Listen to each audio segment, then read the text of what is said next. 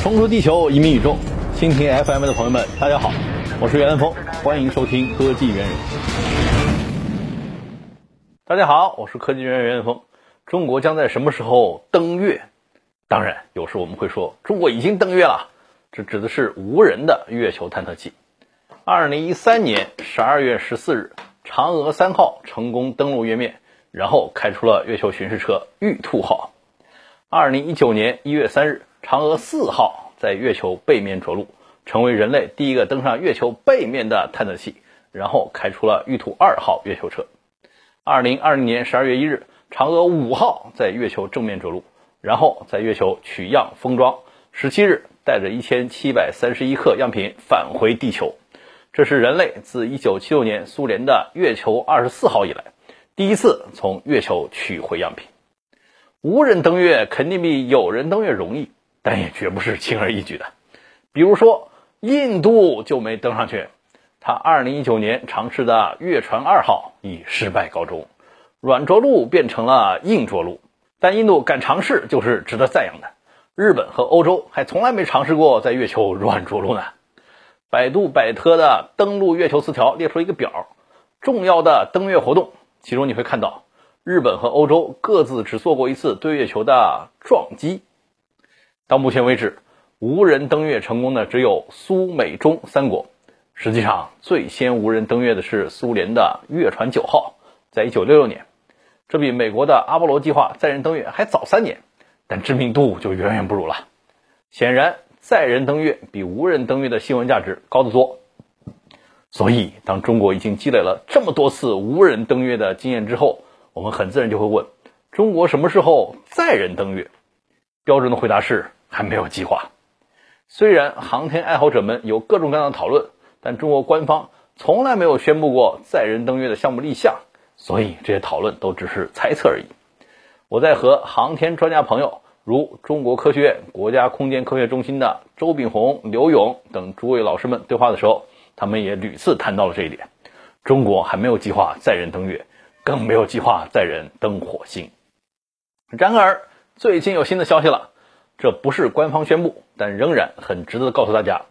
二零二一年八月二十九日，龙乐豪院士做了一个科普报告，里面明确说，我国打算在二零三零年前后载人登月。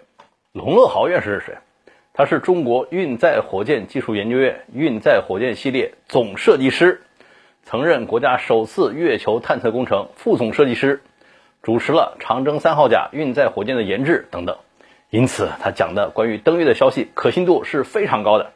说到底，国家计划不就是这些专家制定的吗？还有一点有趣的是，龙乐豪院士这个报告是讲给全国的青少年听的。它是第三十五届全国青少年科技创新大赛的一个科学家讲座活动。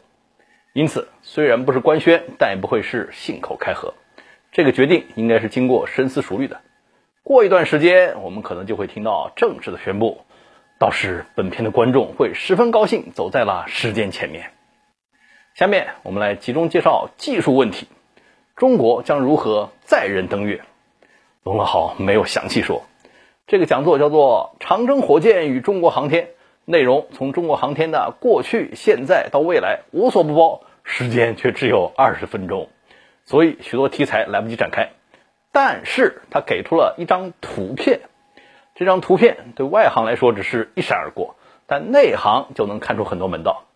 最重要的信息有两点：一是要发两枚火箭；二是这种火箭我们已经差不多有了。这种火箭就是长征五号 CZ 五。为了登月，需要研制一种新的改进型号，比如说叫做 CZ 五 DY。对于内行来说，知道这两点基本上就够了，后面的流程都是显而易见的。因为美国一九六九年登月大致就是这个流程，二零二零年中国的嫦娥五号从月球取样返回也大致就是这个流程。其实航天任务的瓶颈在于火箭的运载能力，有多大运力就能做多少事情，所以可行的流程都是在给定的运力下经过优化的，来来回回可选的也没几种，内行一看就知道是哪一种。跟阿波罗计划和嫦娥五号相比。二零三年登月最大的区别在于要用两枚火箭，而那两个都只用了一枚。阿波罗计划用的是土星五号 Saturn V，它能把四十八点六吨的载荷送入月球轨道，目前仍然是人类发射过的运力最大的火箭。长五号用的是长征五号，它能把八点八至九点四吨载荷送入月球轨道。其实嫦娥五号的质量是八点二吨，它是人类向地外星球发射过的最重的无人探测器。由此可见，运送嫦娥五号基本上就是长征五号运力的极限。九吨对四十八点六吨，这就是中美登月运力的差别。你看这个差别还是巨大的，所以怪不得我们要采取两发火箭的方案。一次不够就两次，然后在月球轨道上对接。周炳宏老师告诉我，这个长征五号登月版其实跟长征五号的区别还不小。原来叫做九二幺火箭，它的起飞由二十一个液氧煤油发动机推动，心级和两个助推各七个发动机。它的地月转移轨道运载能力大约是土星五号的一半，起飞重量大约是土星五号的三分之二。所以有趣的是。这款火箭如果被命名为 CZ5DY，那么它将创造一个新纪录。它是同编号的长征系列火箭中星级差异最大的。其实，中国还有一款在研制的火箭，叫做长征九号 CZ9，它对标的是当年的土星五号以及苏联的能源号火箭 Energy 啊，美国现在的太空发射系统 Space Launch System，简称 SLS。以及 SpaceX 公司的大猎鹰火箭 Big Falcon Rocket，简称 BFR。也就是说，长征九号足以实现单发载人登月。我在2019年纪念登月五十周年的时候就介绍过它。龙乐豪在讲座中也提到了长征九号，并介绍了技术攻关的进展。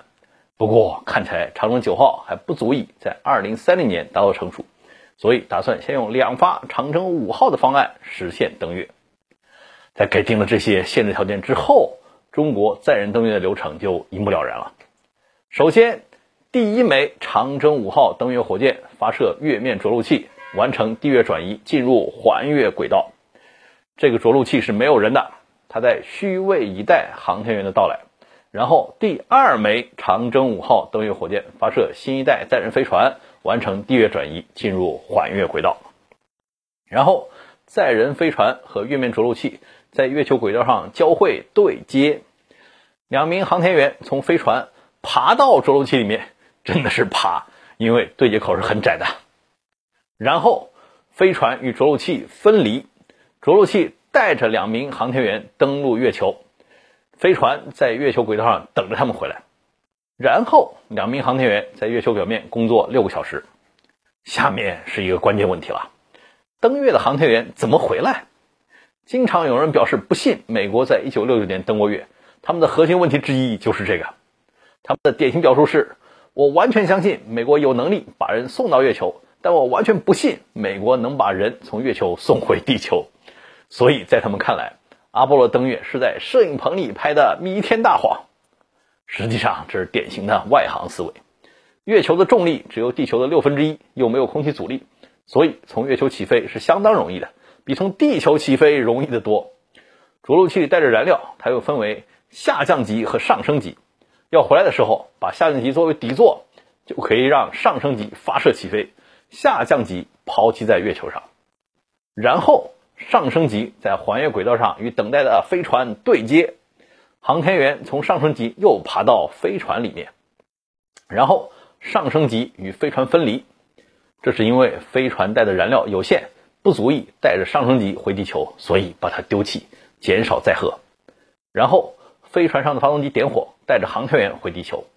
最后再入大气层时，飞船把所有能丢的部分全部丢弃，只剩返回舱带着航天员着陆。基本思想就是走一路丢一路。数一数，一路抛弃了多少东西？先是丢下了两枚火箭，然后着陆器登月时暂时丢下了飞船。着陆器从月球起飞时丢下了下降级，上升级跟飞船对接后又反手丢下了上升级，最后把除飞船返回舱之外的部分全部丢弃，真令人想起那个关于垃圾分类的灵魂之问：请问你是什么垃圾？之所以要这样，是因为火箭能达到的最高速度跟燃料质量是对数的关系，而不是正比的关系。也就是说，大量的增加燃料也只能把运载能力增加一点点。这叫做齐奥尔科夫斯基公式，是航天之父俄罗斯科学家康斯坦丁·齐奥尔科夫斯基提出来的。因此，我们要在每一步都尽量减少载荷。只要你掌握了这些原理，再复杂的航天活动你也能迅速理解。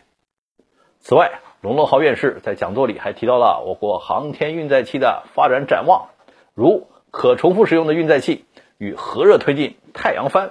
电磁驱动发射等新概念运载器都十分令人感兴趣。